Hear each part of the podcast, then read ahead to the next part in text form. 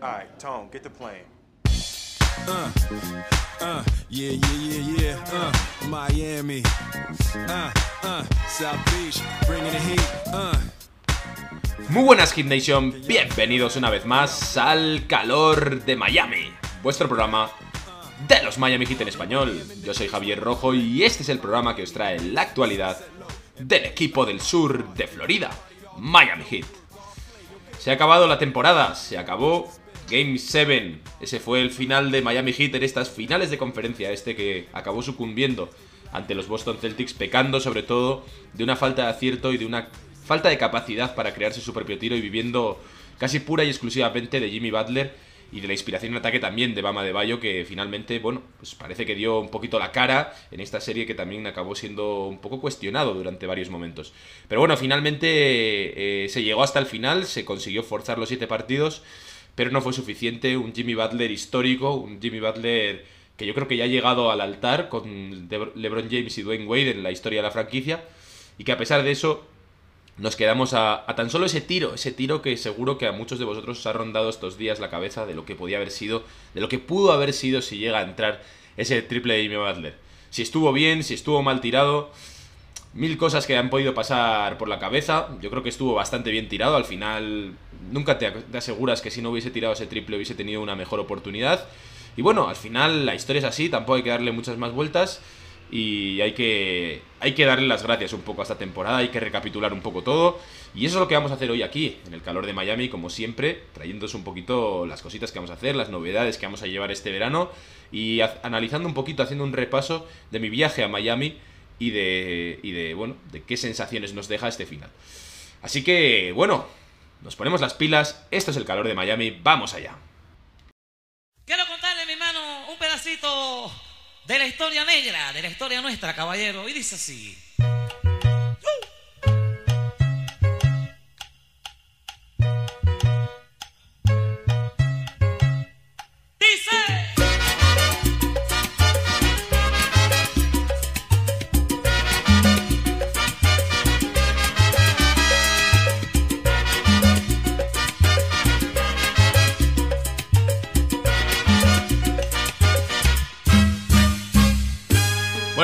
Ya grueso del programa hoy, en un día especial, como, muchas veces, ¿eh? La verdad es que digo muchas veces especial en este programa, debería decirlo menos porque no, todas las veces es tan especial.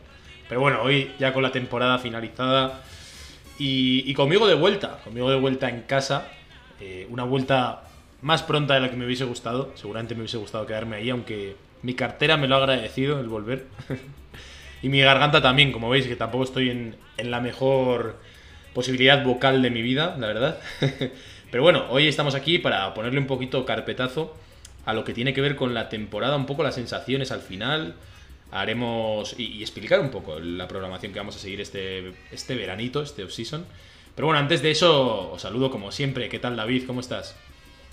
Muy buenas, pues bien, pero un poco triste también, porque estar aquí supone que la temporada ha acabado cuando hay equipos que siguen jugando. O sea que, que en ese sentido un poco, un poco decepcionado, pero nada, muy contento de estar aquí otra vez con vosotros y, y es un placer, como siempre. ¿Y tú qué tal estás, Pedro? El profe. ¿Qué tal va todo? Coach. Pues yo bien, estoy en parte de bajas, eh, hoy estoy fastidiado, pero sigo aquí, yo peleo como, como Lauri, como Butler, soy Cuestionable, pero juega. Somos, cuestionable pero juega, eso es. tú y yo somos como Vincent y como Struz, ¿eh? Toda la- todos los playoffs en cuestionable y siempre jugaban. No se perdieron ni un Eso es, eso es, acaban los playoffs y se nos viene ya la lesión encima. Se te viene todo, todo lo gordo, ¿eh? Todo- vamos, todos los males se te, se te vienen. Bueno, an- antes de que entremos en explicar lo que vamos a hacer esta, este veranito, este veranito yo que voy aquí con mi cadenita, ¿eh? Con mi cadenita de cosas, ahora las vamos a explicar. Antes de eso, me han chivado que David ha ido al cine. Cuéntanos, ¿qué has visto, David? Obviamente, yo no puedo empezar un programa sin traer mi sección. Y hoy traigo una peli que me hace especial ilusión, ¿eh? Yo creo que poca gente la va a conocer, pero hoy me ha venido la inspiración y he dicho, esta peli es para hoy. Y es una peli muy bonita, que os la recomiendo, ya fuera de coñas, porque para una peli que, que veo, pues os la recomiendo, que se llama The Florida Project. Oh, Y no es más, el título viene al caso porque esta temporada no ha podido llevarse a cabo el objetivo Pero esto es un proyecto y esto tiene que tirar para adelante y el año que viene volveremos y esto sigue, sigue, sigue adelante. Y la peli os la recomiendo porque es muy bonita. Si queréis os puedo hacer una sinopsis. Si queréis. Una sinopsis No está sé. bien, venga, dale, dale. Tienes tiempo. Bueno, no os digo, no os digo nada menos que sale William, Da- Willem Dafoe, que a mí me gusta mucho ese actor. Y es una peli muy bonita que, que habla sobre la vida de una niña que vive en un motel de, de Florida. Y bueno, tiene, tiene ahí su- sus intríngulis y su- sus cositas. Pero es, es muy bonita, ¿eh? de verdad. Os la Ha dicho, ha dicho bonita 16 veces. O sea, la- en la, sinopsis yo no me he enterado de nada, pero bonita a- sé que es que- bonita. Hago lo que puedo. Pero es muy bonita de imagen y de, y de sonido y de todo. Es una, es una historia muy bonita. Bonita, bonita, bonita. Es como, como Sí, los sí. programas del calor, todos especiales. ¿sabes? Claro, es todo, todo Todo. especial. Oye, pues yo me la bueno, apunto, esa- ¿eh? Me la has pintado bien. Esa es mi peli. Me la has Oye, el, pintado el bien. título viene, viene perfecto. ¿Está, está en Al alguna caso. plataforma o no sabes? ¿Dónde la has visto tú? Yo la vi en Filmin, tío. Ah, mira. Bueno, Ostras, qué, alter- qué alternativo, eh, qué alternativo. Sí, sí, la verdad Yo la, sí. la- la verdad, la verdad es que me ha cogido a contrapié, ¿eh? yo no la he visto. Sé que es bonita, eso me ha quedado bastante claro. Es la plata- Filmin es la plataforma de los cinéfilos. Chaval. Nada de Netflix. y ahí, nada. hay, hay- hay nivel ahí, Pedro. No, no hemos llegado. bueno, pues ahí queda la recomendación de Florida Project, has dicho que se llama, ¿no? Así Vale, es. estupendo. Yo ya te digo que me has convencido, creo que me la voy a ver cuando saque un ratillo, entre todas las cosas que tengo que hacer en esta vuelta a la normalidad, y no precisamente la del COVID, la mía, la, la mía personal, la de mi vida. Bueno chicos, eh, en primer lugar, antes de pasar a... Hoy, hoy tenemos programita con cositas, como siempre. Tenemos por una parte explicaros las novedades que va- vamos a... Bueno, sobre todo el plan que vamos a seguir este, este verano, esta season. El plan de Alonso. El plan. el plan que pretendemos seguir. Vamos a ver cómo lo podemos seguir y si ampliamos, quién sabe. Y luego, por otro lado, eh, bueno, pues hablaros un poquito de mi viaje, de mis experiencias personales, tratar de acercaros un poco a lo que yo he vivido estos días ahí en Florida, en Miami, y a ver si somos capaces un poquito de haceros partícipes. Y bueno, evidentemente vamos a hablar un poco de, la situación en la que se queda Miami, un poco las, las sensaciones que nos han dejado y todo eso. Así que vamos a empezar hablando un poco de los planes que tenemos en el calor de Miami para, para este verano. En primer lugar, una cosa que hemos consensuado aquí los tres, como los tres mosqueteros, hemos decidido que va a haber programa todos los lunes. Seguramente en España será la noche cuando se cuelgue, o sea que lo podréis ver seguramente el martes. Pero bueno, los lunes en principio vamos a estar aquí los tres grabando y haciendo programitas, porque la verdad es que tenemos muchas ideas, tenemos muchas cositas de las que hay que hablar. La off-season normalmente no es un momento tampoco para desconectar, hay muchas cosas que se pueden hacer. Y entre ellas, evidentemente, vamos a intentar cubrir ese pick 27 del draft, si es que lo usa Miami o no, hacer un poco análisis de la off-season, hacer un programa de notas especial, ¿no? Un poco para calificar a los jugadores.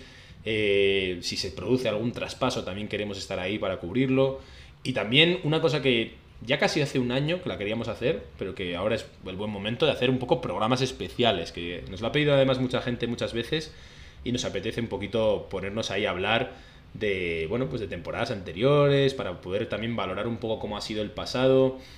Yo creo que tenemos ahí contenido y material bastante, ¿no? Para, para hablar de otras etapas, ¿no? La etapa de- del Big Three, la etapa de post-Big Three, la etapa de cuando Wade se marchó y nos quedamos con Richardson, poco antes también, ¿no? Antes de que llegase LeBron. Hay mucho material ahí. Y, nos Y no, y no solo tapas, ¿eh? O sea, incluso podemos hablar de, de legados, de, de ciertos jugadores, de personajes. Pues, por ejemplo, hay cosas relativas a la franquicia que tampoco tienen tanto renombre, pero que son importantes dentro del éxito de lo que es Miami Heat, ¿no? Por ejemplo, quién es Andy Ellisburg, eh, pues toda la trayectoria que ha tenido Spop, no sé, ciertas cosas que yo creo que tienen su, su jugo y que podemos exprimirlo a lo largo del, del verano.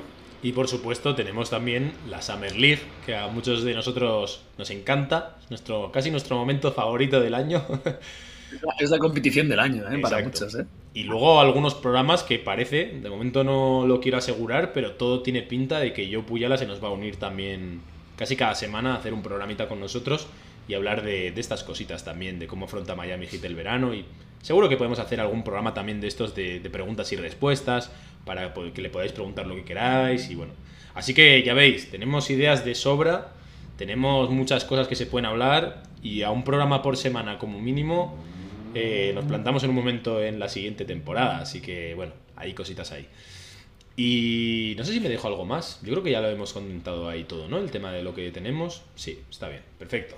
Bueno, como podéis estar comprobando, la idea además, aparte, si, si nos estáis escuchando por vuestra plataforma de, de podcast favorita, que sepáis que también vamos a estar en YouTube, que la idea es estar en YouTube, que no podemos hacer directos de Twitch por, por cuestiones un poco de logística, pero sí que hemos descubierto que se puede hacer YouTube y que lo podemos hacer relativamente bien, así que vamos a estar también en formato vídeo, que muchas veces a la gente le gusta más poder consumir por ahí, así que por ahí vamos a estar también, el calor de Miami ya en YouTube. Y así que muy contentos, yo creo, por poder estar aquí un poquito poniendo cara, ¿no? Y que nos veáis, que le veáis a Pedro reírse Eso cuando es. David dice. Eso. Cuando David dice que ha visto una película que no ha visto, ¿sabes? Claro, si nos ponen cara y lo, y lo vivís de forma más, más cercana, ¿no? Que yo creo que eso también es un punto a favor y también yo creo que es más fácil el, el que nos puedan dejar comentarios, eh, cualquier cosa que quieran añadir o, o preguntas o tal, que también por YouTube es, es muy sencillo. O sea que, que bueno, yo creo que con eso ya sí que completamos las novedades. Exacto. Y os animamos, a, os animamos a todos a ver YouTube, no solo por las visualizaciones, sino porque lo importante del calor no son nuestras voces, sino lo guapos que somos. Eso. Joder, es que Así vaya, que- vaya tres. eh. Así que Vaya por, tres. por lo menos suscribíos. Luego vedlo por donde lo queráis, o escuchadlo por donde os apetezca. Yo ahí no me meto.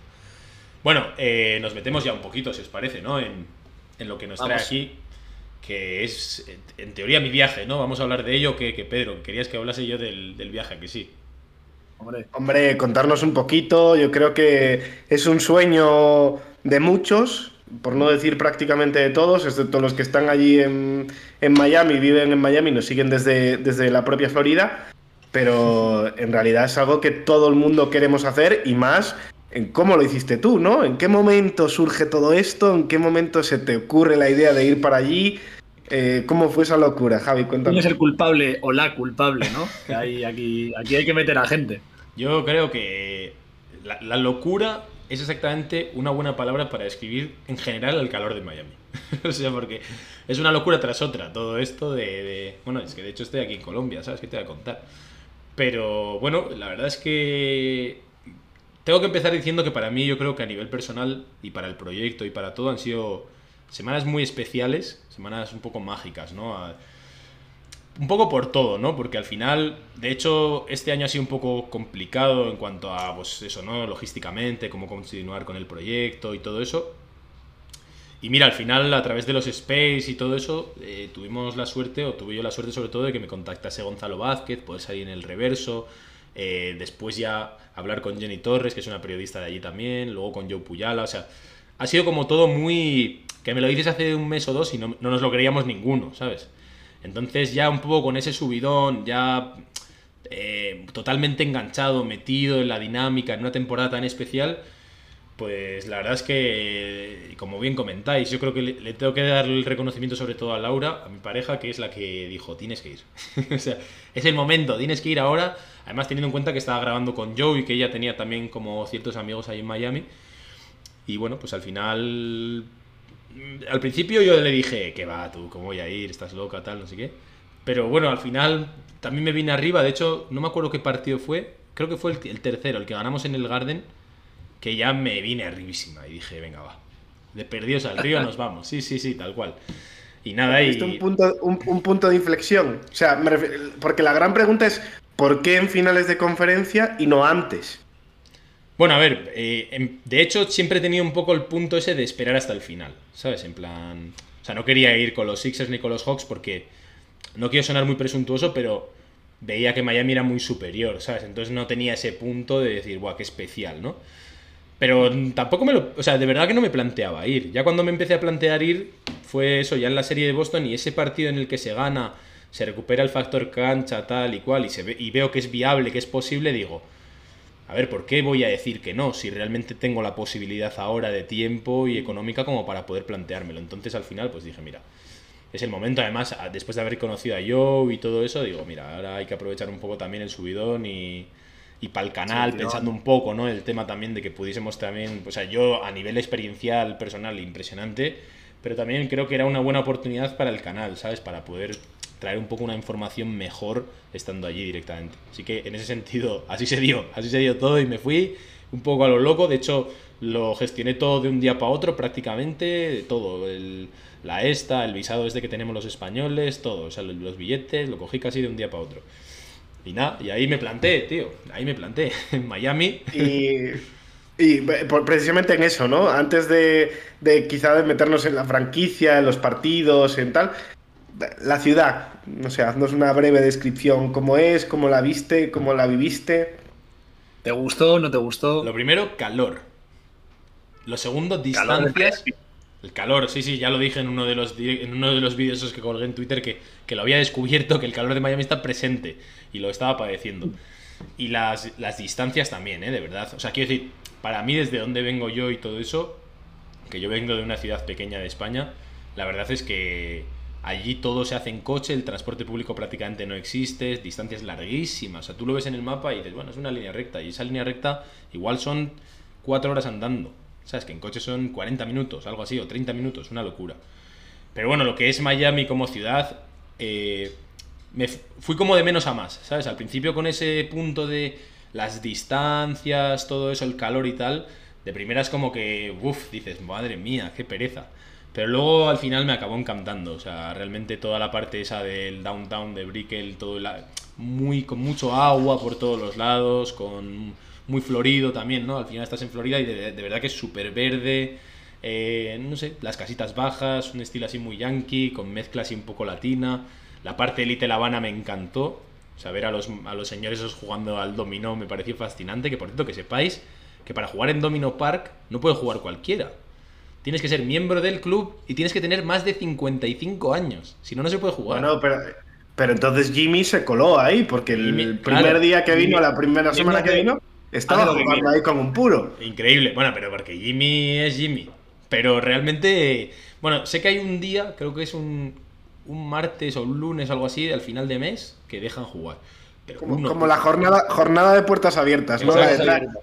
trae, a tu hijo al trabajo. Los futuros señores mayores van jugando y se van, se van conociendo para cuando llegue su, momento. y luego sabemos que es la ciudad más latina de Estados Unidos, pero es que literal sientes que no estás en Estados Unidos. O sea, yo al principio estaba muy confuso de decir, no sé si hablar en inglés, no sé si hablar en castellano, y es que nada más llegar, todos los policías hablan en castellano a todo el mundo, o sea, todo, todo está en español, o sea, una cosa muy loca. Hay ciertas zonas que son mucho más americanas, vamos a decir, mucho más yankees, pero en general es todo absolutamente latino y de hecho los carteles y todo están en español. O sea, te cuesta casi más encontrar en inglés. Así que mira, pues eh, de hecho para mí fue un poco como precisamente, ¿no? Que tiene que haber más contenido de Miami en español, porque es que es, que es una ciudad que viven, que puedes vivir perfectamente en español. Para la gente que está en Nueva York, que también ve que hay mucho español por Nueva York, pues que esto es otro nivel. O sea, esto es realmente como, como igual uno se puede imaginar Puerto Rico, ¿sabes? Que esto en español y algo de inglés, ¿no? Pues algo así, de verdad. Yo no estaba en Puerto Rico, ¿eh? igual lo que digo es una tontería. Pero increíble. O sea, al final ya fui pasando un poco de, de no saber si hablar en inglés, al final ya hablarle a todo el mundo en español porque, porque es más fácil, ¿sabes? y ya está. Pero sí, tema, Tema seguridad de la ciudad y tal, ¿cómo la viste? Mm, ¿Segura, no segura? ¿Ibas tranquilo? Yo, a ver, yo iba muy tranquilo. Encima vengo de Colombia, ¿sabes? Ya. Entonces, o sea, súper tranquilo. En ningún momento me planteé nada. O sea, fue como estar en Europa totalmente. Sí que es verdad que tienen ciertos protocolos de seguridad muy distintos a, a los nuestros, vamos a decir. Pues no sé, de, de para entrar, mucha más, mucho más control, mucho más precauciones, cosas así, pero Nah, la verdad es que en ese sentido todo, todo estupendo. La verdad es que la ciudad es preciosa y tiene ese rollito de mezcla de cultura, sobre todo latina y tal, que a mí me acabó fascinando. Sobre todo el último día, ya os digo, viendo Wynwood, los, los, mm, todos los murales, que son preciosos. Y todo lo que es Little Habana y tal, tiene como un regustillo, un saborcillo así muy latino, pero en Estados Unidos, ¿no? Y con mucho calor, con, no sé, eh, está muy Está muy bien, o sea, os recomiendo que vayáis. De hecho, deberíamos intentar hacernos un viajecito los tres, hombre, ya que estamos. Y, grabar programita desde allí, eso sí. sí, desde es la importante. Mesa, desde la mesa del además Pedro, Pedro se ha puesto con una luz en la que está como muy moreno, ¿no? Está como en la playa. Hombre, calorcito de Miami, de Miami. Para South Beach. Oye, ¿y estuviste allí un, un Game 5, un Game 6, un Game 7? Eh, más allá de los resultados que creo que ya todos conocemos, eh, cuéntanos en cuanto a experiencia, cuál fue el mejor partido en cuanto a ambiente, en cuanto a cómo se vivió, pues no sé, un poco... Pues mira, te voy, a, te voy sorprender, porque el, el mejor partido, el que más ambiente y el que mejor me lo pasé, y el que de hecho me hizo el viaje, aparte de porque ganamos, fue el sexto. El sexto que no estaban ahí los jugadores, o sea, no, no- ni estaba el estadio lleno ni nada. Ese partido, perdón, que tengo la garganta como la tengo. Había un ambiente impresionante. O sea, me lo pasé como un niño pequeño. Yo creo que me- quiero pensar que es porque fue la gente como más más fan absoluta de Miami, ¿no? O sea, había que ser muy fan más. para irlo a ver al estadio, yo creo, ¿no? Pudiendo vértelo en tu casa o lo que sea. Entonces, claro, Más fue- allá del show, ¿no? Claro, fue la gente con tanta buena vibra y tan metidos en el partido y, y encima el show que montó Miami me pareció increíble, la franquicia. O sea, realmente me pareció espectacular porque lo montaron igual que un partido en casa, pero claro, éramos muy pocos. Éramos muy pocos. era como la- el anillo inferior, la grada llena, de los como mi- la mitad del anillo inferior lleno. Entonces, claro, todo el rato De, estaba de uno, de, uno, de uno de los lados del F- FTX, ¿no? O sea, me refiero... Pero uno de los lados, pero, pero todo la mitad, o sea, también los, los laterales, ¿sabes? Entonces, claro, estaba. O sea, todo el show era exactamente igual que si hubiese estado lleno el estadio. Desde el.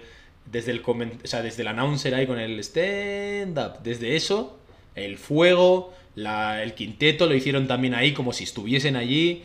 El, la- el lanzamiento de. Mira, la toalla esta que tengo aquí, la de Let's Go Hit, esa me cayó a mí. O sea, porque como éramos muy pocos, pues te, te tocaba y tal. La cámara te sacaba muchas veces. ¿Sabes? Y, había muy, muy buen rollo. Y encima el partido acompañó, la gente estaba de muy buen humor.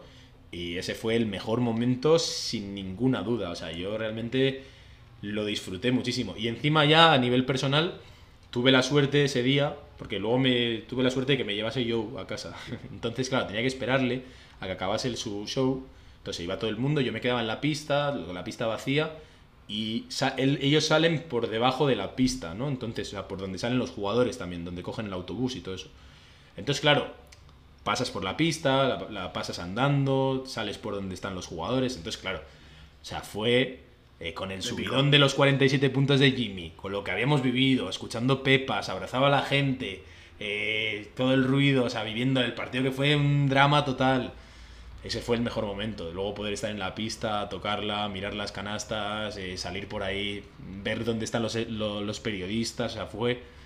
eh, no se le puede pedir más, de verdad. O sea, fue- Y, para, y para acceder a ese día al, al- al- pabellón, o sea, tuviste que pagar una entrada, era, Sí. era gratuito.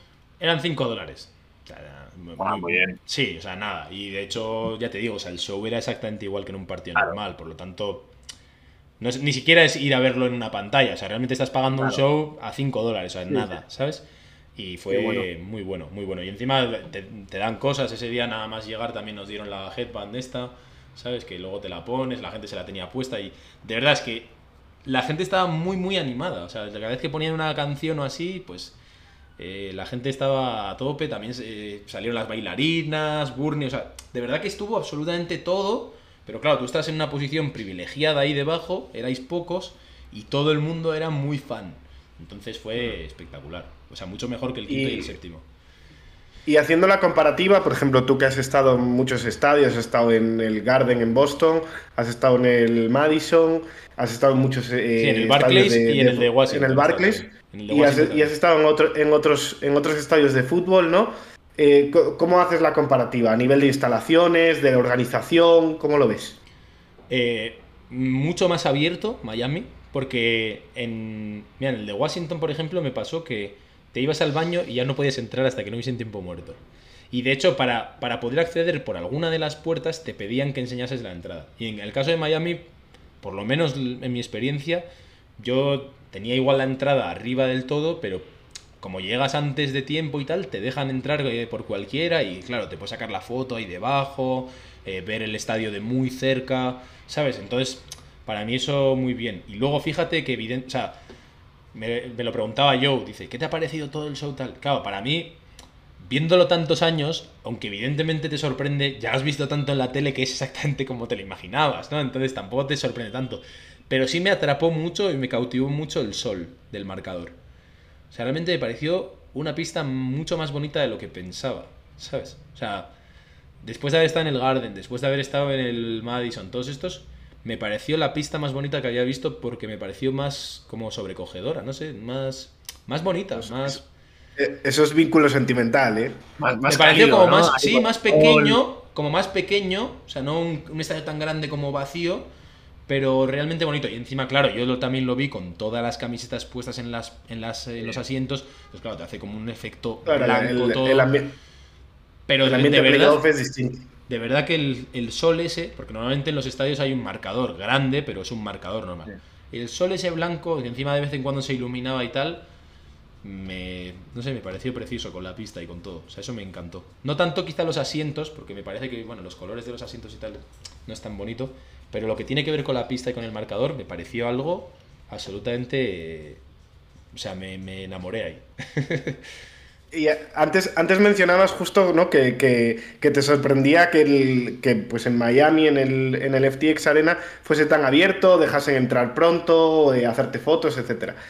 Claro, todos tenemos la misma duda y todos nos hemos preguntado porque tenemos fama en la NBA, ¿no? Como, como el equipo en el que todo el mundo llega tarde, el público nunca está, eh, tarda en los descansos, no sé, ¿cómo lo viste eso? Eh, es verdad que llega... Sí, sí, ¿qué tienes que decir ahí? ¿Por qué la gente llega tarde? ¿Es verdad que hay tanto tráfico en la entrada del, del, del arena? ¿O por qué la, gente la, se... la gente lo vive, eh, anima, hay buen ambiente en, en un partido, porque es verdad que el Game 6 sí que es diferente, porque la gente de verdad va a la que quiere ir. Pero en los otros partidos que lo viste el partido ahí en directo, ¿cómo ves a la gente? A ver, por partes. Eh, en primer lugar, lo de que la gente llegue tarde y tal, a mí no me pasó, ¿eh? En el quinto y en el séptimo estaba todo el mundo como un clavo en el primer minuto, o sea, no, no llegaron tarde ni mucho menos. Sí que pasó en el tercer cuarto, en los dos partidos. No tengo una explicación real, no sé por qué pasa, que la gente se va, o sea, se vacía prácticamente todo el estadio en el descanso, se van por allá a tomarse su cerveza, sus cosas que se compren, no lo sé. Hay, buenos, hay buenos puestos de comida y de Sí, sí, cerveza. hay de todo, hay de todo. O sea, ahí hay de todo. Ahora, a un precio ahí. impagable para nosotros, pero hay de todo. O sea, absolutamente Ese, todo. ese- cubatita tonto. Claro, pero Sí, ahí de- pero tienes de todo. de Tienes, tienes pizzerías, tienes to- de todo dentro. Ahora, yo como digo, no, no, no sé, no, realmente no me lo explico del todo por qué pasa todo eso, pero se vacía todo el mundo y luego tardan en volver. Y yo no sé qué pasa. No, no lo sé. O sea, he hablado con varios y a cada uno tenía un poco su teoría. Unos decían que, bueno, pues que igual por ser la cultura latina, que es más impuntual. Otros que porque igual es gente más como de como más famosilla o postureo, entonces no es tan fan y no le importa tanto estar tan no lo sé, no lo sé, la verdad. Pero pero, tú en el descanso te levantaste y te No. fuiste para ahí, por ahí. No, te quedaste Yo en el sitio. estaba, yo imaginaos, yo me he dejado la garganta animando. Para mí me sobraban todos los tiempos muertos. O sea, yo estaba centradísimo en el partido. O sea, yo no me Tú movía. estabas, tú estabas para esto. Cambio que Sí, sí, bajo, sí, que- o sea. Eh, yo estaba focus total. O sea, el partido tenía tanta carga emocional todo el rato que me no, no, no tenía capacidad de desconectar un rato y salir. En el primero sí que salía al descanso porque iba con, con Piero, con el, colega. Entonces, claro, salimos un poco, hablamos un poco, pero los tiempos muertos y todo eso yo estaba on fire ahí. Y de verdad me parece, o sea, de hecho hay parte que comparto, pero sobre todo creo, y lo he dicho antes cuando estaba con los colegas de Massive, que me parece que se es muy injusto con la ciudad de Miami, con la franquicia de Miami, porque realmente aprieta mucho la gente. O sea, yo en ese sentido me he ido contentísimo de cómo la gente se deja todo. El Game 7 hubo un ambiente impresionante y me pareció una de las canchas más calientes de la NBA. Entonces, el tema de la impuntualidad, decir, de ver los asientos vacíos puede ser, pero que la gente aprieta ya te lo garantizo. Sí que es verdad que el quinto partido fue raro, porque es que fue un partido horrible. O sea, fue un- vi un partido malísimo. O sea, Boston hizo 35 puntos al descanso, Miami hizo 42, pero con Vincent y con Caleb Martin metiendo canastas y nadie más. Entonces, claro, vimos un partido tan malo, ofensivamente además, que era muy difícil enchufarse. O sea, yo mismo también me fui diluyendo y era mi primera vez allí. Pero igualmente te ibas como contagiando un poco porque es que el partido estaba siendo horrible, estaba siendo horrible.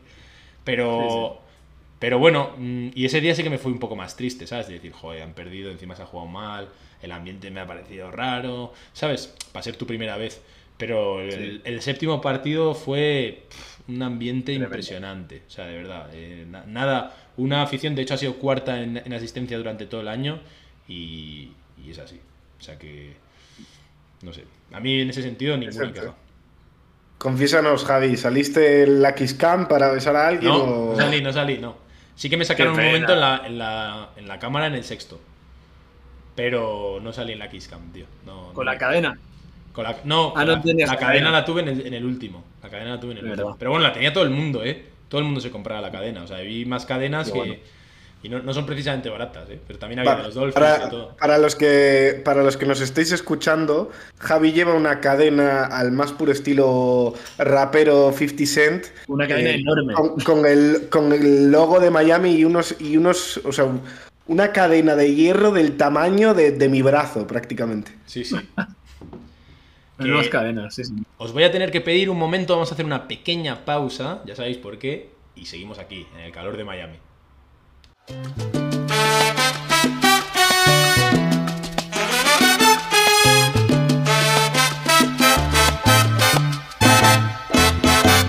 Que tú me tienes temblando de noche y de día. Tú me hiciste brujería. Me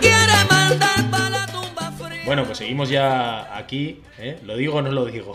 si no, Dilo, dilo, hombre. Las la vergüenzas se cuentan. Que la gente piense lo que quiera. que tenía No, hambre, que- el mundo lo sabe. que tenía hambre y he pedido en domicilio, nada más. Nada más. Qué vergüenza, qué vergüenza, eh, qué vergüenza. Parando aquí este programa. Es que Qué mentiroso, seguro. me hacéis grabar a estas horas. Me hacéis grabar, mira, aquí lo tengo, mira. Voy a hacerle publicidad gratuita, ¿eh? Franco Cocina Yo honesta, per- chaval. Hombre, yo, yo he perdido el flow. ¿Qué te has pedido, Javi? Haznos un, resumen aquí rápido. No me acuerdo muy bien, pero creo que es un bowl de pollo con limón y couscous. Uh, Esto, esto es, esto es la herencia, esto es la herencia que le ha dejado Miami, ¿Qué su, vuelta. Claro, tío. vale. Claro, con limoncito ahí, como si fuese murciano. Murcianique, Hombre, Claro. hombre. Eso es. Bueno, oye, y, y- oye, por, por terminar el tema de Miami, ya que, ya que hablábamos justo de Miami, eh, ¿qué es lo que más te ha gustado? ¿Qué es lo que más te ha disgustado? Empezamos, si quieres, por lo malo y luego vamos a lo bueno. Lo que más me ha disgustado son dos cosas. La Joder, las, a falta de una o dos. las distancias es una locura. Una locura. O sea, tienes que coger coche para todo y, y hacerte buenas distancias. Y la otra, yo diría el calor. Es muchísimo calor. O sea, Húmedo, además. sí, sí. Y llueve bastante también. O sea, llueve casi todos los días ahí en plan tropical. Ahí. Pero bueno, eso se lleva bien, porque con el calor, aunque te llueva, no tienes frío, ¿sabes? Ya, Entonces- te da muy igual. pero bueno, el, el calor es bastante. O sea, más que el calor, es la cultura esta de el calor y el aire acondicionado, ¿sabes? Que así me ha dejado Ya. la garganta. Aparte de la que me lo he dejado en el estadio, pero fíjate que ya he vuelto, ya van varios días. O sea, tuve el último partido el domingo y estamos a jueves, ¿no? No sé ni en qué día vivo. Y, y aún sigo así con la garganta. O sea, eso es efecto Miami 100%, ¿sabes? Los, los hielitos, ¿no? También de, de los cubatas igual te han... No, hombre, no. Eso, eso, eso, no eso no cambia ni aquí ni allí y no me pasa eso aquí, ¿eh? No me pasa. Eso está, eso, eso está la garganta acostumbrada. No sé ya. si es el aguardiente eso- antioqueño o qué, pero no. Él, es- él- él lo toma sin hielo, el cubata. A palo seco. Claro, tío, estamos, estamos hechos para todo.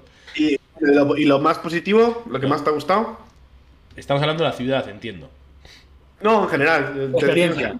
Bueno, a ver, evidentemente lo que más me ha gustado es, bueno, varias cosas. La primera, el, el- el vivir muy intensamente el punto ese de los hits, ¿sabes? De estar ahí como muy centrado en todo lo que tiene que ver con el partido, estar en casa, ¿sabes? O sea, toda la gente ser de los hits y tal. La hospitalidad y la amabilidad de, gente, de la gente de allí, la verdad, que sobre todo yo he tenido mucha suerte y me he sentido muy acogido. Y bueno, y la verdad es que el, el gustito latino, ¿sabes? Que tienes ahí una mezcla en Miami de absolutamente todo. O sea, cualquier cosa que quieras encontrar está, ¿sabes? Cualquier tipo de cocina, por ejemplo, la tienes. Cualquier, no sé, tienes de todo en Miami y, y es precioso. O sea, en cuanto a los lagos, el agua, las vistas, la playa, o sea, es un destino espectacular. ¿Os he dado ganas de ir o qué?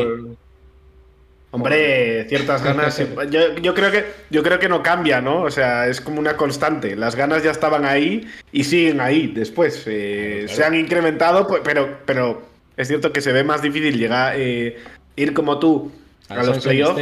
Pero bueno, Yo cualquier partido, aunque sea uno de pretemporada, me conformo. La Ahora en la Summer League nos plantamos por ahí, ahí a ver. No, a porque ver. no está la de Orlando. Entonces, claro. si, no vamos, pena. a- si no vamos a Florida y nos tenemos que ir, nada, eso ya no merece la pena, hombre. Nada, nada. No, Hasta pero que no vuelva a Orlando no vamos.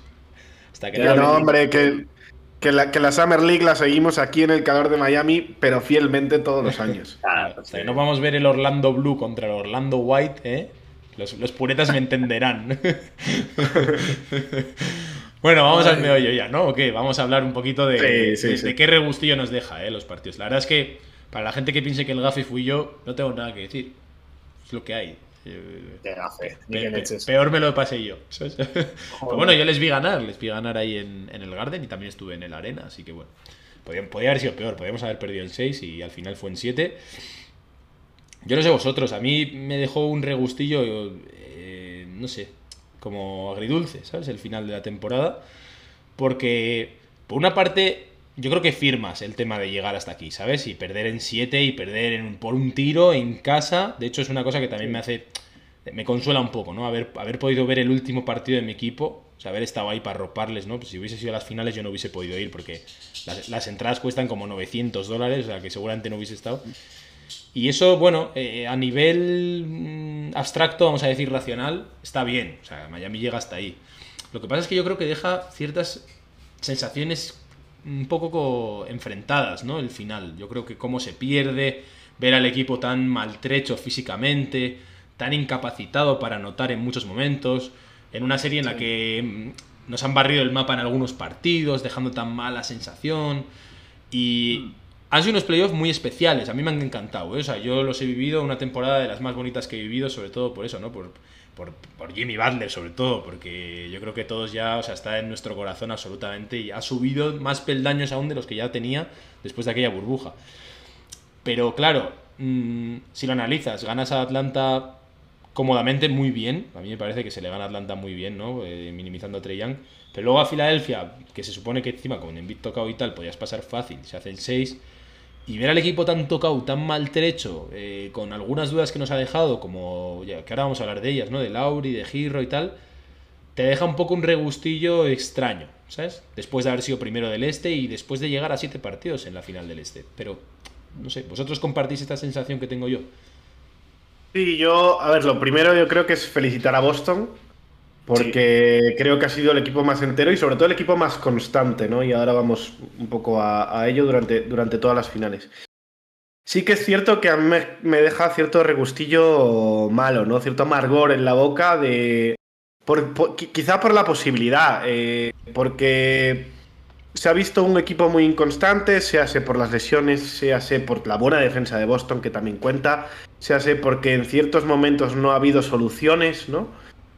Y, mm, y creo que había una oportunidad única en cuanto a que el rival, siendo Boston o ha sido Boston superior en la serie, eh, tampoco es como otros años en los que eh, pues te podrías haber encontrado unos Caps de LeBron, ¿no? O unos grandes, inmensos Golden State Warriors que hacen que prácticamente el título sea dificilísimo de, conseguir, sino que había posibilidades, posibilidades reales, me refiero. Y en ese sentido, pues al final, viendo un poco lo que es la plantilla, los años que cumple, etcétera, pues eh, te, te deja ese punto de. Uf, este era el año, ¿no? Este era el momento y quizá hemos de- desaprovechado esa oportunidad.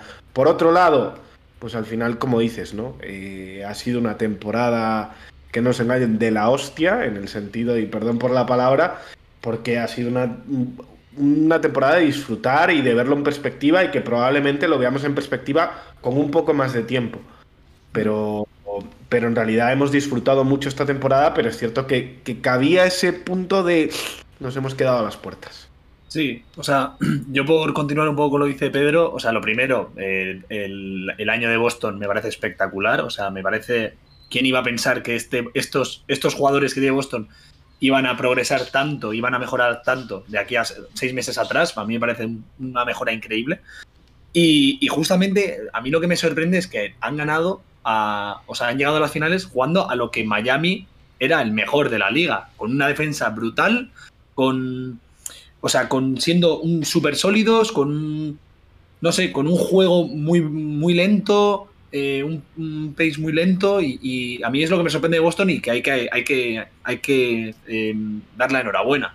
Eso por un lado. Luego, eh, más hablando de Miami, a mí lo que me frustra más es que el proyecto de Miami es, es now, o sea, es win now. Entonces, cada año que pase, eh, las piezas a las que se les ha apostado mucho dinero van en principio, en principio, que luego esto la vida da muchas vueltas, pero va a ser más complicado. Entonces, pues bueno, este año no ha podido ser, nos hemos quedado muy cerca, es verdad que de las finales a un tiro, pero, pero bueno, también lo que creo que da esperanza es que hay margen de mejora. O sea, con, todo, con todas las lagunas que hemos tenido este año, llegar a, estar a un tiro de las finales, lagunas que ahora comentaremos más, pero los playoffs los del sexto mejor hombre de la NBA, pues no, no han existido. Para mí los playoffs de Tyler Hill han sido muy malos por muchas razones que ahora comentaremos. Para mí, Lauri, que era es una pieza importantísima central del proyecto, para mí no ha estado, físicamente creo que no está, y me da mucho miedo de cara al año que viene y del proyecto, porque es, es importantísimo. Y luego, pues piezas un poco más, más secundarias, por así decirlo, como yo que sé, o sea, hemos asumido que Duncan Robinson no está y ni se le espera pero también es, una pérdida enorme para el equipo de Miami. Entonces, con todo eso, con todos esos problemas que ha tenido el equipo, aún así ha estado muy cerca de llevar a, cabo su objetivo. O sea que, que, bueno, luces y sombras, pero creo que hay mucha esperanza también en este proyecto. A mí de eso que estabas hablando me, me llama la atención en parte que, siendo el equipo más profundo de la liga que hemos sido, hemos acabado muriendo con 48 minutos de Jimmy Butler, 46 de Adebayo, la rotación totalmente reducida a cinco hombres, ¿no? Los pues, seis hombres, los, cinco titulares y el Adipo prácticamente. A mí eso me deja una sensación amarga, ¿eh? Como esto sé que va a ser un poco impopular, pero creo que Spoelstra no ha sabido sacar del todo en playoff el rendimiento a toda la plantilla y hemos visto como jugadores mejores o peores, pero han ido saliendo un poco la rotación, ¿no? O sea, es el caso de Duncan Robinson, que yo tengo ahí sentimientos un poco encontrados, pero de repente desaparecer del todo cuando ves que el equipo está tan limitado ofensivamente puede ser discutible. El tema de tener que condicionarte tanto una y otra vez, una temporada más a no tener altura, que, porque ya no es ni siquiera este año, es una vez más decir, jugar con un 5 bajo, con un 4 bajo. Morris desapareció total. Lo de Morris este año está para expediente X, ¿eh? O sea, yo no bueno, pero yo, yo, creo que tampoco se esperaba, más allá de Morris, ¿eh? y ahora entramos en ello, tampoco se esperaba el bajón físico y de juego que ha dado Deadmond, ¿no?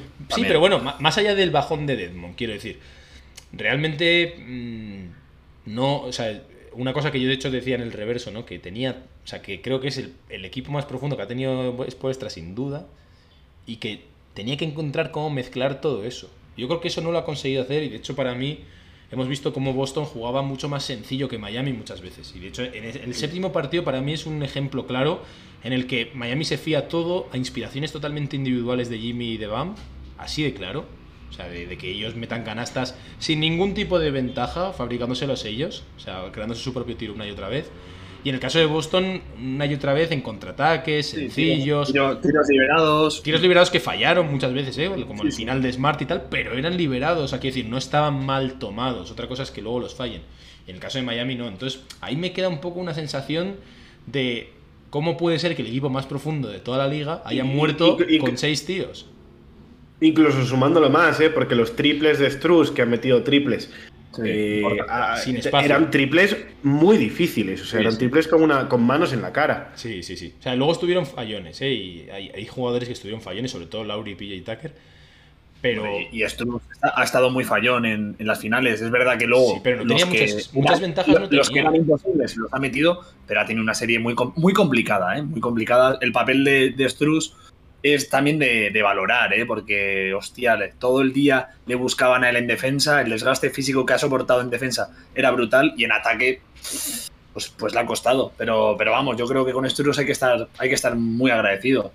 Eh, lo que iba a decir, perdona, eh, es verdad que la plantilla de Miami es súper profunda, pero luego en, en playoff se recorta y luego no hay minutos para todos. Yo creo que el tema ha estado en que el sistema ofensivo de Miami ha sido nulo en, en todos los playoffs. O sea, ha sido nulo. O sea, las canastas que hemos podido meter es por calidad, por, por, por sinergias automatizadas que tiene el equipo ya y por calidad individual. Pero un sistema eh, ofensivo en ataque, incluso Gabe Vincent. Las canastas que metía eran obra suya. Obra suya. Sí, sí. Maravillas de Gabe Vincent. Y yo creo que ahí hay que, hay que em, pedir justificación a, a Expo. Porque es que Miami no ha tenido sistema ofensivo. Pero ni, ni el primer equipo, ni el segundo. Ni, los, ni las mezclas. O sea que pff, Yo muy difícil. haremos un programa especial, ¿no? De la off-season un poco ya y Sí. abordándolo un poco.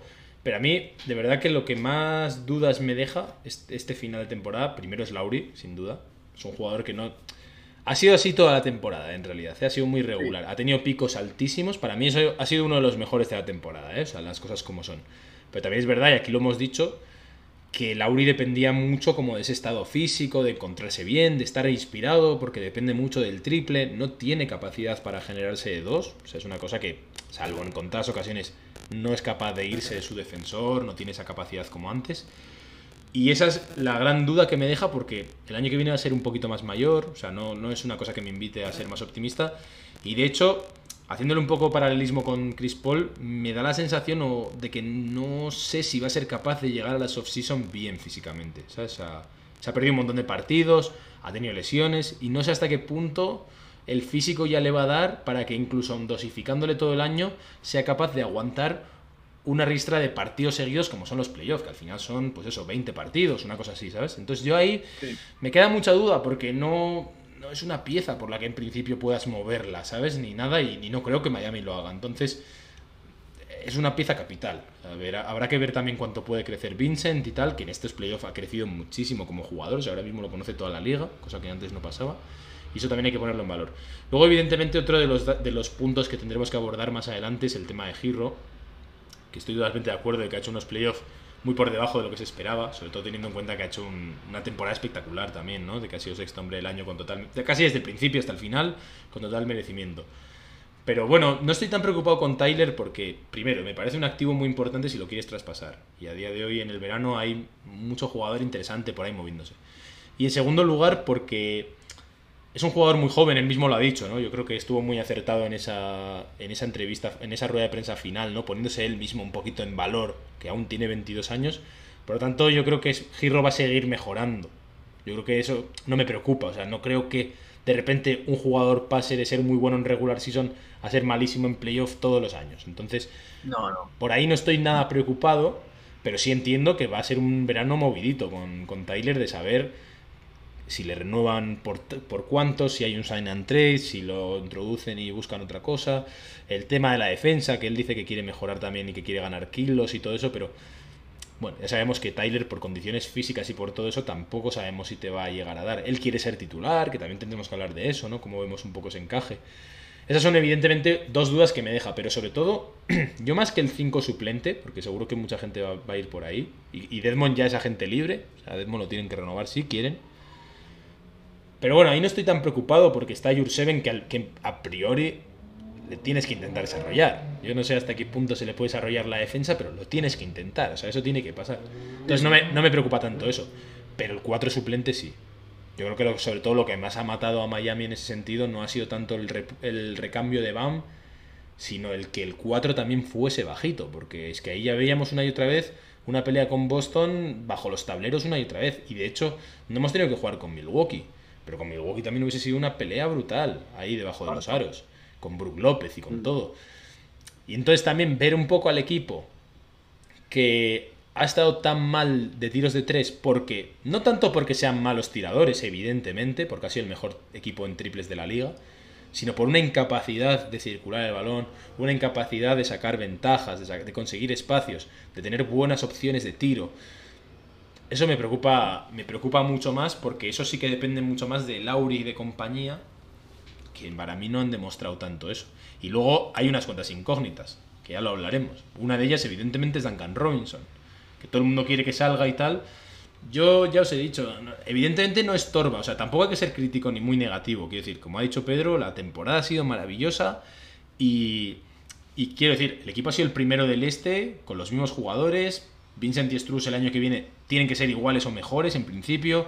Calen Martin, si es que se queda también, es un jugador que ha hecho una temporada espectacular. O sea, no me preocupa eso, no me preocupa. Me parece un equipo totalmente bien construido, sólido, como para ser muy bueno en regular season. Pero claro, eh, ¿cuál es el rol de Duncan? Porque si Duncan no ha jugado incluso con el equipo tirando horrible de tres, incluso sin giro, o sea, con esa necesidad de puntos, si no ha jugado, ¿qué idea tiene?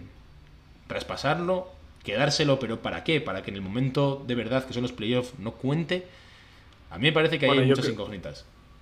Lo que pasa es que yo creo que ahora, en cuanto a lo que es Duncan en sí, eh, no lo puedes traspasar porque está en su. Es lo más difícil traspasarlo ahora porque está en su momento más bajo de valor mm, que va a tener. porque si tú haces un. Yo lo que he pensado, ya lo hablaremos en los Pero a mí, por ejemplo, el paquete más fácil, vamos a decir, que puede mover Miami, que no es mal paquete, sería Girro. Es, es Girro más Duncan. Más Duncan más Jurseven. Porque Jurseven está ahora mismo en un valor top. sí, sí, sí es, un jugador que para un proyecto, vamos a ponernos con Utah, por ejemplo. Con Utah, si Utah quiere traspasar a Donovan Mitchell, se lleva un jugador promesa como para llegar a ser estrella, vamos a decir que es Girro, un All-Star, un All-Star en ciernes, un contrato malillo, pero bueno, un triplista, tampoco te importa mucho, y un pivot joven, relativamente prometedor también, ¿sabes? Evidentemente está Gobert, tal, pero bueno, te llevas un, jugador, pues como se llevaron a Chihuahua los, los Raptors, ¿sabes? Una cosa y un prospect interesante. No o sea, ahí se, puede intentar meter a Robinson como un, como un salary filler, ¿sabes? No me, parece tan, no me parece tan difícil traspasar a Robinson. Otra cosa es que lo quiera hacer Miami, lo quiera la franquicia rival, pero claro, ahí va a haber un paquete, o sea, no va a ser un jugador por otro. Eso. Y es que encima a Miami no le interesa, o sea, ¿para qué, ¿para qué vas a traspasar solo a Robinson por otro jugador? Si en principio la rotación ya la tienes. En todo caso, si Miami quiere traspasar cosas, tiene que ser para mejorar alguna de sus piezas más importantes. Y de hecho yo creo que por ahí va un poco el problema de estos hits. Porque realmente Struz y Vincent, que cobran nada, han estado increíbles. Caleb Martin también ha estado muy bien en estos playoffs, para lo que son. Han estado muy bien. Para mí quizá los que no han estado, no han dado la talla, uno es evidentemente Tyler, pero sobre todo es, gente coral, del, del, núcleo duro, de los que cobran mucho dinero, que son Duncan y Kyle Lowry. Para mí va un poco por ahí. Todo lo demás, todo lo que es de la profundidad de Miami y tal, no te hace falta ni siquiera el pick. Yo no sé qué van a hacer con el pick, pero el pick no lo quieres para nada, ya tienes rotación, ya tienes profundidad. O sea, eso no, no, no le veo. En todo caso, quieres coger, hacer un paquetito y traerte a un jugador mejor o superior de lo que ahora tienes para, para que llegados a estos momentos Jimmy no esté solo, anotando él solo, ¿sabes? Yo lo veo un poco por ahí. No sé si te convencí, pero... te veo muy pensativo. no, es un poco sobre todo porque yo creo que, y es que no me quiero adelantar al, a temas de off-season porque ya hablaremos largo y tendido de ello, me quiero ir hacia atrás. Y hacia atrás un poco en cuanto a al siempre discutido, voy a meter el, siempre, el tema del siempre discutido de Bayo, ¿no? Eh, sobre sus playoffs, sobre lo que ha hecho, sobre si verdaderamente ha dado el nivel necesario en los playoffs, eh, o lo que se le pedía o lo que se le presupone, no sé, ¿cómo lo habéis visto? Y si queréis empiezo yo un poco. Yo creo que si algo ha dejado en evidencia los playoffs de, de BAM, por un lado es las dificultades que tiene este sistema de Miami o lo encorsetado que está en este sistema de Miami. Sí. Eh, sabemos que Spo, sobre todo con, los hombres altos, es de muy puntilloso, diría, en cómo los. qué, quiere de ellos, ¿no? Les deja muy poco margen de maniobra. Y lo que es Adebayo, como para cómo juegan estos hits, siempre ha sido un hombre que, juega en la bombilla, ¿no? Eh, su base es hacer eh, bloqueos, bloqueos, bloqueos directos o indirectos, y ponerse en la bombilla un poco a distribuir el juego. Eh, claro, esto cambia en cómo se aprovecha de Bayo de las jugadas, cómo han conseguido un poco las ventajas que decía antes Javi, ¿no? Y que decías tú también, David, de, conseguir canastas fáciles para él, canastas fáciles para el resto del equipo. Y eso también merma un poco lo que es el, nivel de Adebayo. Pero no sé cómo habéis visto el nivel real de él para considerarle si ha tenido unos buenos o unos malos playoffs. Yo, la verdad, o sea, una vez que te quitas las gafas y, la proyección que esperabas en Adebayo, yo la verdad que estoy contento con Adebayo. O sea, creo que la figura de Adebayo va mucho más allá de lo que aporta ofensivamente Y, y no solo me refiero a lo que te da en defensa, ¿no? Que sabemos que es un gran defensor, pero creo que es verdad que él, él está muy limitado en lo que puede aportar ofensivamente, pero es que lo que, lo que hace brillar a su entorno también es muy importante. Ahora bien, e- ese, ese estilo de jugador eh, merece cobrar un máximo en una franquicia que aspira al anillo. No lo sé, pero a mí el, el encaje de Adebayo con Miami me gusta De, mucho. de- de- de todas formas, hay que decir una cosa, ¿eh? que los máximos son muy relativos. Ya, es sí, decir, depende de los- sí. Eh, depende de los años que lleven. Entonces, el máximo de Adebayo, no sé cuánto estará cobrando ahora mismo, pero no, no es superior a lo que cobra Lauri. unos, unos 30 o algo así, 28, 30 tiene ahora. 28 o 30, que es lo que cobra Lauri. acabará en, exactamente, más acabará en menos. 35, ¿eh? lo- el último año. Sí. Sí, a ver, a ver, quiero decir, o sea, sigue siendo un máximo, pero es verdad que no, no son comparables los máximos de unos jugadores con otros. Pero la figura de Bayo es muy, muy, muy en la sombra. Entonces, un jugador que está muy en la sombra, eh, para mí es difícil justificar pues un máximo, ¿no? O un gran contrato. Pero creo que no hay pivot que le venga mejor a Miami que, que a Adebayo, sinceramente, ¿eh? por el estilo que yo veo en Miami. Ahora bien, eh, a veces se queda muy insuficiente y creo, y creo que todavía tiene mucho margen de mejora. Creo que este año no lo hemos visto, pero creo que va a mejorar. Y yo tengo esperanza en él. Y yo siempre le he metido muchos palos a Adebayo. Y a mí es de los jugadores que más me desquicia. Porque cuando veo partidos de esos de dos tiros, yo es que no lo entiendo. Pero es verdad que el sistema y que Expo ti- tienen, tienen, tienen la culpa, entre comillas, o, o es consecuencia de, de este equipo de Miami. Yo estoy contento eh, con sus playoffs, con sus sombras, como siempre, pero creo que hay gente mucho más señalada y mucho más responsable de que no se haya cumplido el objetivo que Bama de Bayo. Yo con el contrato estoy totalmente tranquilo. Me parece que además es una conversación que tiene que acabar, ¿sabes? La del... Porque al final, con todo lo que te da de Bayo como ancla y lo importante que es, está bien pagado. Lo hemos hablado ya muchas veces, ¿sabes? Que- La, la palabra, la palabra máximo es un estigma, ¿eh? Sí, Muchas veces en la NBA. Sí, es que además, ¿quién te vas a traer, sabes? O sea, ¿qué, qué, qué pivot hubieses utilizado, tal? A mí me parece que eso tiene que acabar, ¿sabes? Ahora, para mí los playoffs de Adebayo son malos, de verdad. A mí me, me parecen malos, me parecen insuficientes, me parece que nos ha desquiciado un montón. Creo que contra los Sixers, por ejemplo, solo fue, solo brilló contra DeAndre Jordan, luego al final tuvo buenas actuaciones defensivas, pero contra un Embiid muy mermado y realmente se hizo pequeño mentalmente. Eh, contra Okongu en las series de Hawks, totalmente desaparecido también.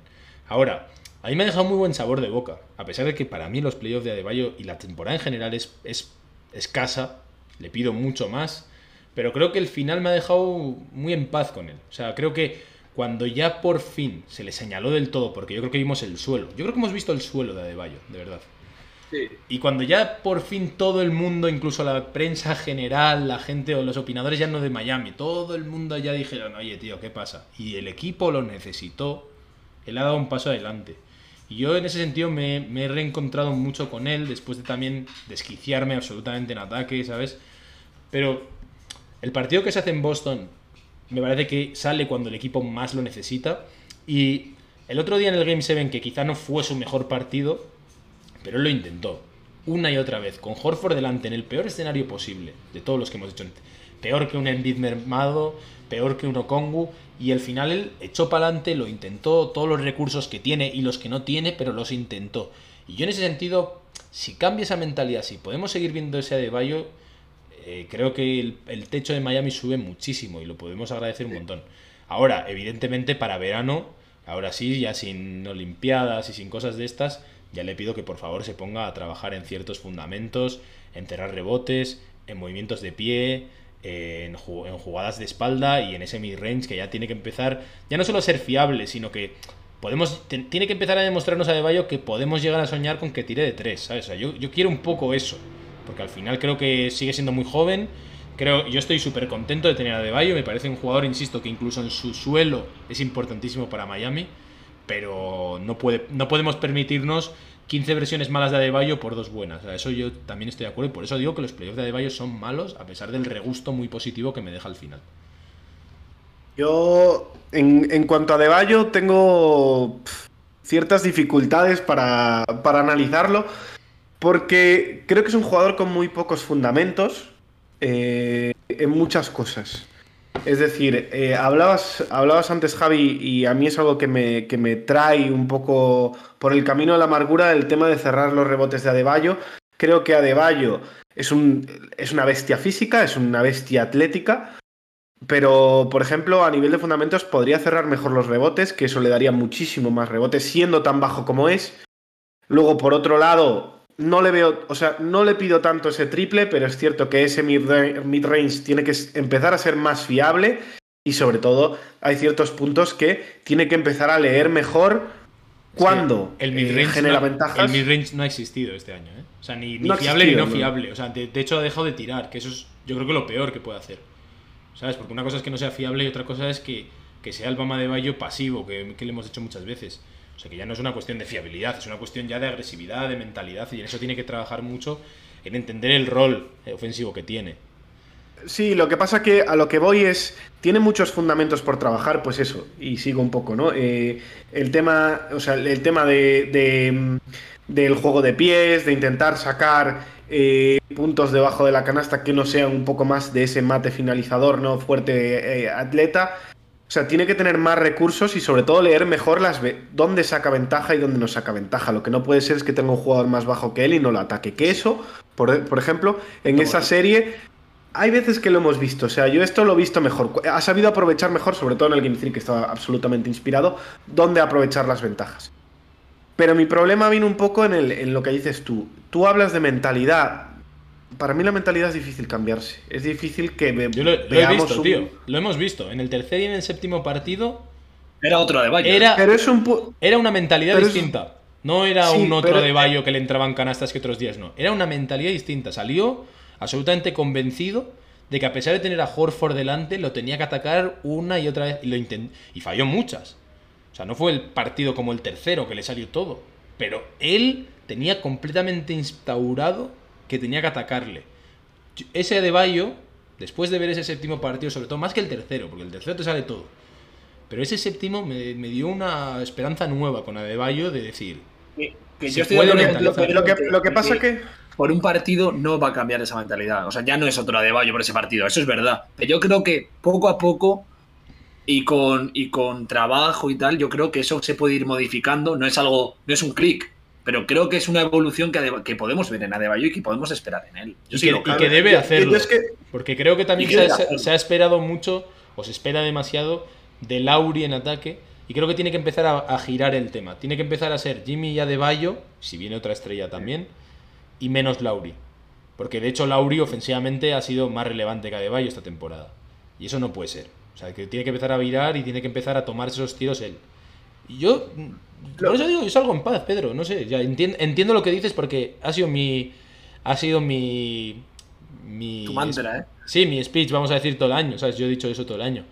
Pero después de verle, creo que puede hacerlo, ¿sabes? O sea, creo que creo que he visto una de Bayo O sea, yo- más yo- maduro, ¿sabes? Y creo que y creo que esa madurez, no sé si tanto mentalidad de Mamba mentality y todo eso no.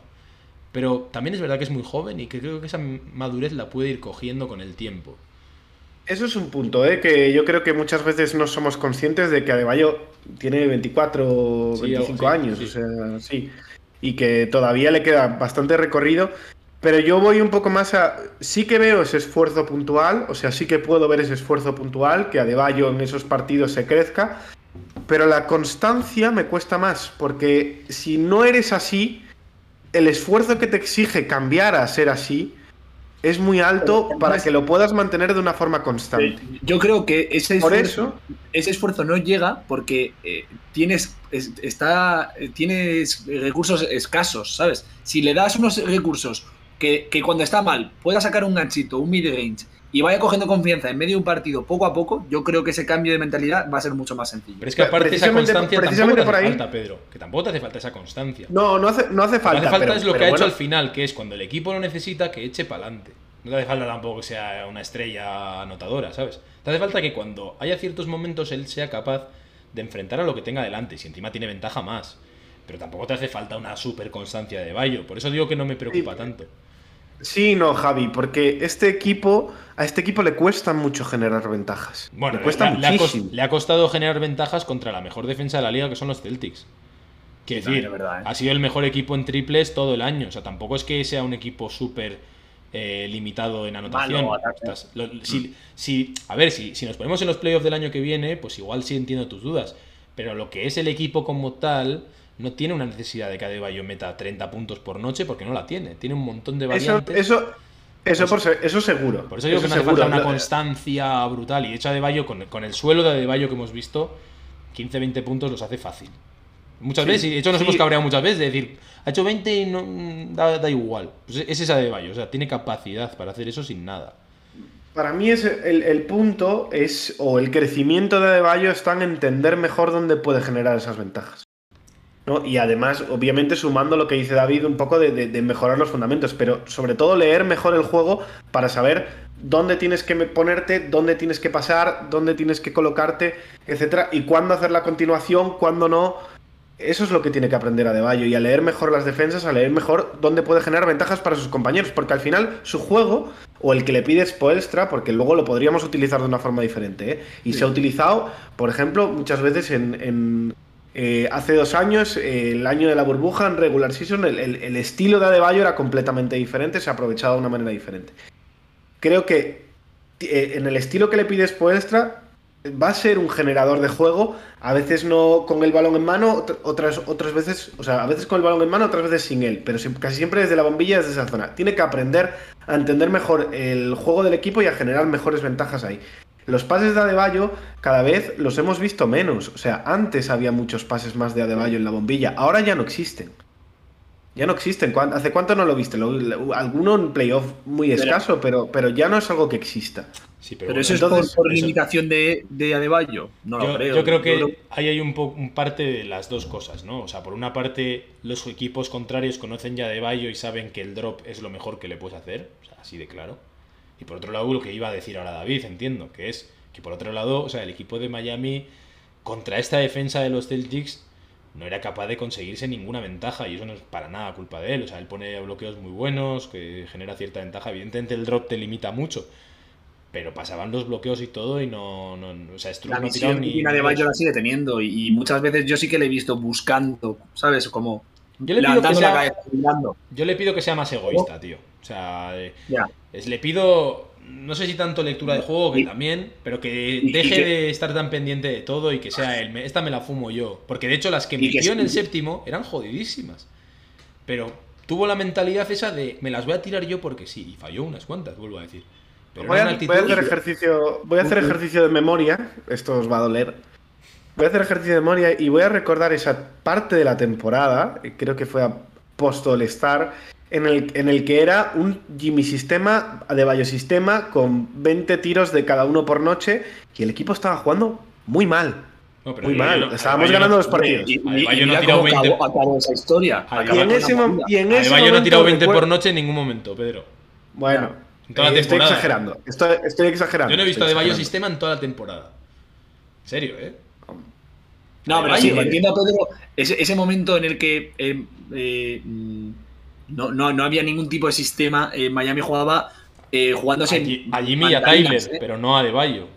Y en, eso no, y en eso concordamos que Miami no podía jugar en el mismo estilo de eh, Jimmy Butler intentar, que Jimmy Butler ha resultado que sí, y que vamos, que lo puede No, hacer y que puede hacer y puede, que no y es un puede proyecto, que no es un proyecto y- ganador. y- y que jugar al mismo estilo de eh, que como si fuésemos los Brooklyn Nets de eh, Durant sistema, Kyrie Irving sistema.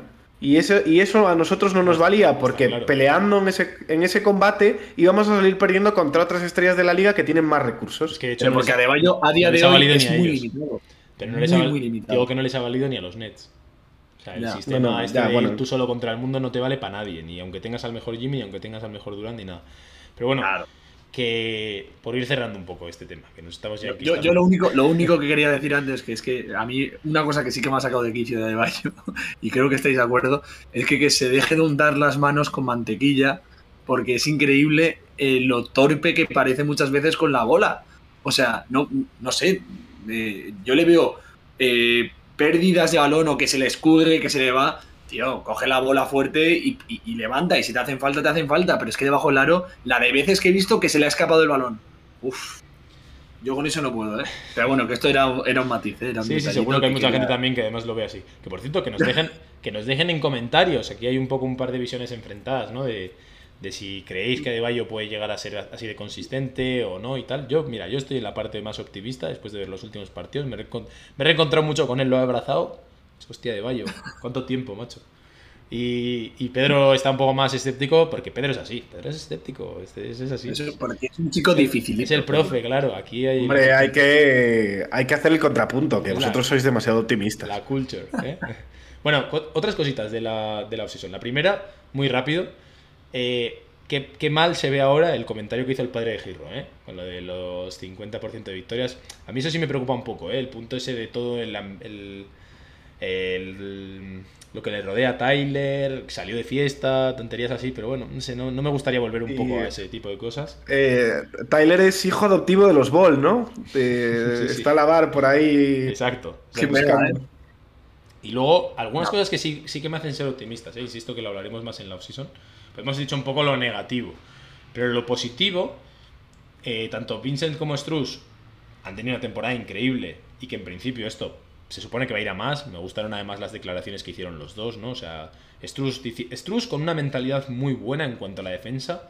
De, es increíble. Dijo en plan como que ojalá le sigan atacando a él porque así pierden otro tipo de, de oportunidades, ¿no? Y que él va a seguir mejorando en ese estilo. Y Vincent también dijo que su objetivo en la liga era, en, Miami sobre todo, establecerse ya sí o sí en la rotación, ¿sabes? Y tener ya ese punto. Entonces eso me parece súper bien. Y luego también otra cosa que la que contamos muy poco, que es que en principio, si Oladipo se queda al final, se supone que el año que viene vamos a ver una versión mucho mejor de él, porque este año al final ha llegado justito, con urgencias en la temporada y tal.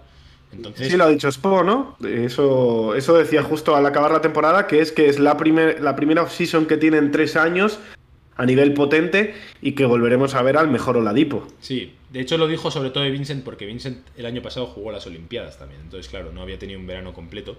Pero eso que Oladipo se abre también una posible oportunidad si se las pasa a Tyler, que veremos qué pasa ahí, de que Oladipo pudiese ser ese sexto hombre mejorado a este año, ¿no? O sea, aparte de la defensa, porque hemos visto un, un Oladipo en defensa increíble, en ataque muy limitado. Yo espero que ahí también haya cierto margen de, mejora. Luego habrá que ver qué pasa con Calen Martin, pero son jugadores que en principio el año que viene tienen que dar el mismo desempeño o incluso mejor. O sea, al final van a, van a llevar más tiempo jugando juntos y eso a mí me hace ser relativamente optimista en lo que tiene que ver con el año siguiente. O sea, hay, hay maneras, digamos, de hacer lecturas muy diferentes, ¿no? Por una parte, Hay que.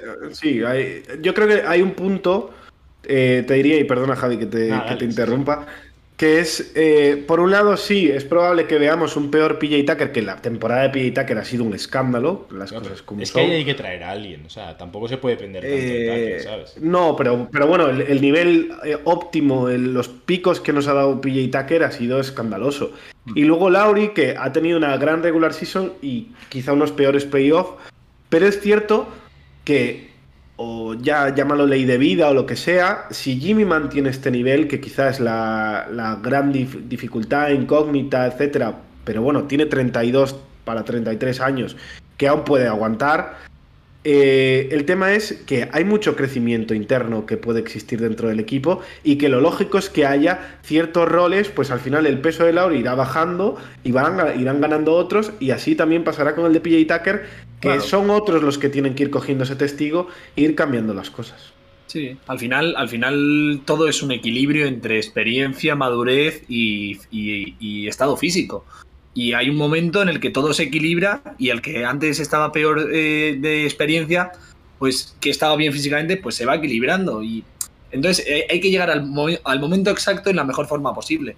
Y es lo que tú dices. eh, por ejemplo, el desarrollo que pueden tener los jóvenes, como Mama de Bayo, Tyler, Struz, Calen Martin, eh, Gabe Vincent, es tremendo. El desarrollo que han tenido este año es tremendo.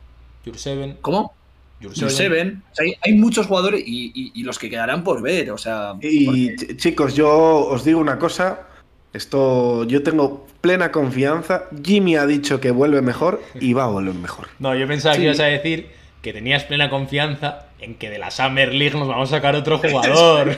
Hombre, eso, eso, eso segurísimo. Yo estaba esperando eso. ¿eh? te lo juro. Yo estaba ahí. Pero tengo, tengo 100% confianza en Jimmy. Jimmy ha dicho que va a volver mejor. Yo- yo- va a volver mejor. seguro. Mira, yo hay una cosa, pocas certezas tengo en esta vida, pero que Jimmy va a dar un anillo a Miami, eso lo tengo clarísimo. Como si tiene Bueno. 30 y 39 años y hace el papel de Haslem, pero lo va a traer. Yo, David, si fuese tú, me tatuaría lo de Miami eh, campeón Sí, del ¿Qué 2023. año? NBA Champion ¿De qué año lo pongo? 2023. NBA 2023. 2023, ¿para qué esperar más? Ya el año que viene. Pues a ver, no, pero es- o sea, yo en Jimmy, joder, todo lo que está haciendo por la franquicia, por el equipo, eh, el, el desgaste, lo que, el sacrificio que tiene es tremendo. Sí, de Jimmy Y- no, no hemos hablado y deberíamos, ¿eh? Y igual hay que, igual hay que dedicarle un especial hay- a Jimmy hay- hay Butler, un, ¿eh? hay un jugador en la liga que se le pueda entregar un proyecto con, y que sepas que te va a dar el 100%. Más del 100%. Al- al igual que- Más del 100%. O sea, el 100%, Más del- 100%, es que- es que el sí, 100% de Jimmy Butler no era este. Eso es lo Yo- increíble yo- de Jimmy yo- Butler. O Yo sea, quería sacar una frase de, de Mariano Rajoy, ¿no? que era, haré lo- todo lo posible, incluso lo imposible, si esto fuese posible. Esta frase era buenísima. Pues es que es total. Jimmy ha hecho hasta lo imposible Que sí, que sí. por, por, por el equipo. Y es No. que es, es O sea, tremendo. mucho Es más del tremendo. 100%. O sea, Jimmy Butler no estaba para esto.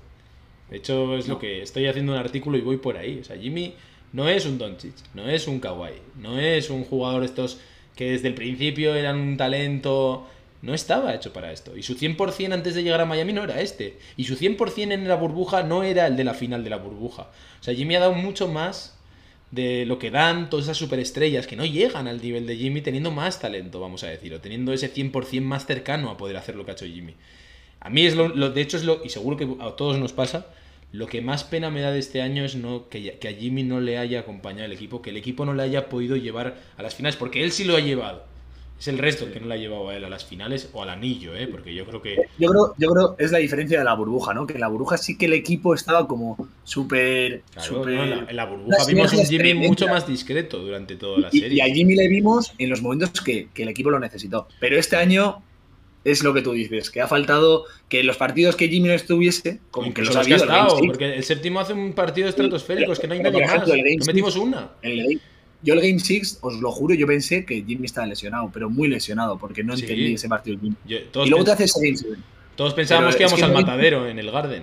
O sea, Claro, y- Y quitando, quitando casi exclusivamente el Game 3 de Adebayo contra los Celtics, no ha habido ningún otro partido en el que no sea Jimmy el jugador que digas es el jugador del partido. en todos los playoffs. Era, era- era el Game 5. todos los playoffs. Quitando el partido ese con Atlanta que no juega, que lo hace, que lo ganan Oladipo y tal. Todos los partidos ha sido Jimmy, o sea, incluso las derrotas con Filadelfia, no sé si os acordáis, que hizo también 45 Sí, y el, y el, y el de, Bo- Es que- y el de Boston. Es que... O sea, quitando eso. No, pero digo ¿El que incluso con? Filadelfia, en las derrotas, que hizo más de 40 puntos también y perdimos. Sí. O sea, eso es, es- es que ha estado solo. Es que eso, Sí, eso es lo que te deja un poco ese regustillo. Es decir, ¿cómo no Es le hemos pena. dado un anillo a este Jimmy que ha estado en modo, en modo máximo Lebron? O sea, no, no en modo Lebron, en modo máximo Lebron. Es lo que más pena da, evidentemente, porque lo que ha hecho Jimmy, tío, o sea, es para entrar en los ¿Creéis análisis que de la liga- historia. ¿La liga le va a respetar un poco más a Jimmy ahora? ¿O queda que otra. ya es una superestrella o no? Yo sí, yo creo que sí. Yo, yo creo que sí, Es que no queda pero, pero con, con puntillas, ¿eh? O sea, Es que lo ha hecho la gente- cuando la toca gente, la gente, la gente tiene poca memoria. Pero lo ha Sí, hecho sí. cuando. O sea, no lo ha hecho en la regulación, porque el año pasado, la temporada de Jimmy es de MVP. Estuvimos hablando MVP todo el año en la regular season. Pero claro, es regular season, y como eso no vale para nada, pues tal. Pero este año lo ha hecho en playoff. O sea, este año lo ha hecho con todos los ojos en él, mirándole todo el mundo, las victorias y en las derrotas. Y de hecho, Que por razones creo que no, no hay argumentos. ha o sido el sea, mejor que- jugador de los playoffs sin ninguna duda, ¿eh? O sea, sin ninguna Joder. duda. Sin ninguna duda, sí. Entonces, claro, yo, o sea, te tienen que respetar. De hecho, ya ha habido un montón de periodistas que les he leído de ponerle por encima de Paul George sin duda, de ponerle por encima de Kawhi. O sea, periodistas de estos de la ESPN ya reconociéndolo. Es que no queda otra. O sea, lo que ha hecho Jimmy este Ya. año. Encima, el hecho de que el equipo haya estado tan mal y él también, incluso le engrandece más. Como el día, como las A finales. mí, el, a, mí, a mí el problema de eso, o lo que decía es que la gente también es un poco veleta, ¿eh? Y, y es muy reciente y entonces ahora, si no dices que, que Jimmy ha sido el mejor Increíble. jugador y que Jimmy ha sido increíble, es que estás ciego. Pero en cuanto pasan unos meses, volvemos siempre a la historia de, de todos los años de Con no, Jimmy si el mejor sigue ganar, siendo Con Jimmy no se puede ganar. con Jimmy no se puede ganar y el mejor sigue siendo Pero bueno, un eso ya- Kyrie Irving que juega la mitad de los partidos y un eh, Kawhi Leonard que está lesionado desde hace dos años. Te voy a decir una Ya. cosa. A esa gente no le escuches. Claro, es así. So- so- vo- vosotros, chicos, solo escuchad el calor. En el calor no hacemos este tipo de declaraciones. Claro, eso es. Nunca. Nunca, jamás. No, pero en serio. Es que, ¿para qué? Pues la gente que opine eso, pues ya. Sí, sí. Como siempre que pensar es libre, pero yo creo que Jimmy ya, entre las finales, que no entiendo, nunca entenderé por qué se denostó tanto la burbuja cuando estaban todos en las mismas condiciones. Todos. O sea, sin factor cancha ni nada. O sea, ahí se vio baloncesto puro y duro. Pero bueno, se puso ahí un asterisco extraño que también nos, mete- nos dejamos meter en narrativas. Por eso no hay que hacerlo, no hay que escuchar a esta gente. Y el que quiera, ya sabrá todo el mundo, pasen los años, que estos playoffs de Jimmy fueron historia de baloncesto. O sea, te lo digo en serio. Y yo creo que en ese sentido nos hemos quitado todos el sombrero. Todos hemos estado tristes por Jimmy. Todos nos hemos sentido mal por él.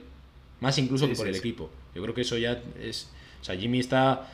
Dwayne Wade, LeBron James y Jimmy Butler ya está en ese altar. No hay ninguna discusión después de este año. Yo creo que no, no existe.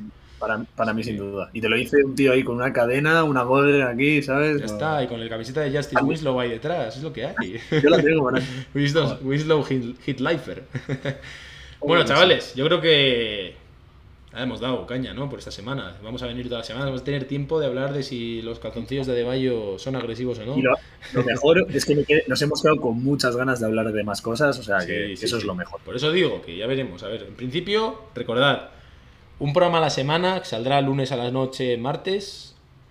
Y veremos si hacemos más, depende de si tenemos mucho contenido, si hay gente para grabar y tal, pero eso, eso os lo garantizamos aquí en el calor de Miami. Ya sabéis, está, suscribíos al YouTube y escuchadnos ahí, dejadnos comentarios si os parece, si os habéis quedado a gusto con Adebayo o no, si sois más optimistas o no, os escuchamos y os leemos como siempre. Así que nada, gracias por el apoyo, vamos a cerrar aquí. Muchas gracias, profe Pedro, a pesar de que estés eh, incuestionable, te vamos a dar unos días ahí para que vuelvas en mejor situación al siguiente partido. Y me siento como. Hoy me he sentido un poco como en el Game 5, ¿no? Me han fallado las piernas, he fallado canastas fáciles. La ingle. Pero. La, sí, he estado, he estado jodido, pero. pero uy, que jodido no se puede decir en un podcast, ¿no? Eh, Nah, ya hemos dicho muchas cosas, tío.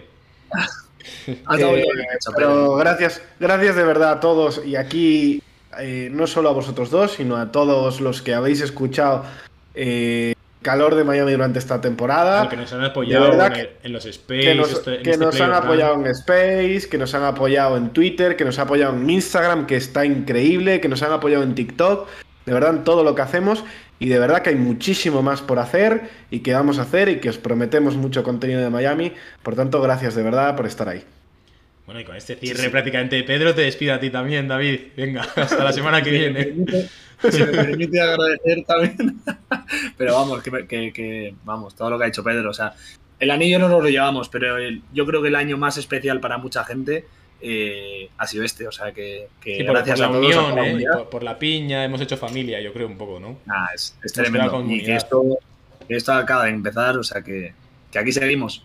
Claro, eso es. Así que aquí, como siempre, vuestro programa, vuestra comunidad, vuestra plataforma Miami Heat en español, el calor de Miami, con los tres mosqueteros, con toda la gente del equipo, con el Instagram, con el Twitter, con el TikTok, con el YouTube, con los Space, con todo lo que haga falta. Aquí seguiremos, como siempre, en vuestro programa de Miami Heat en español, el calor de Miami. Hasta la semana que viene.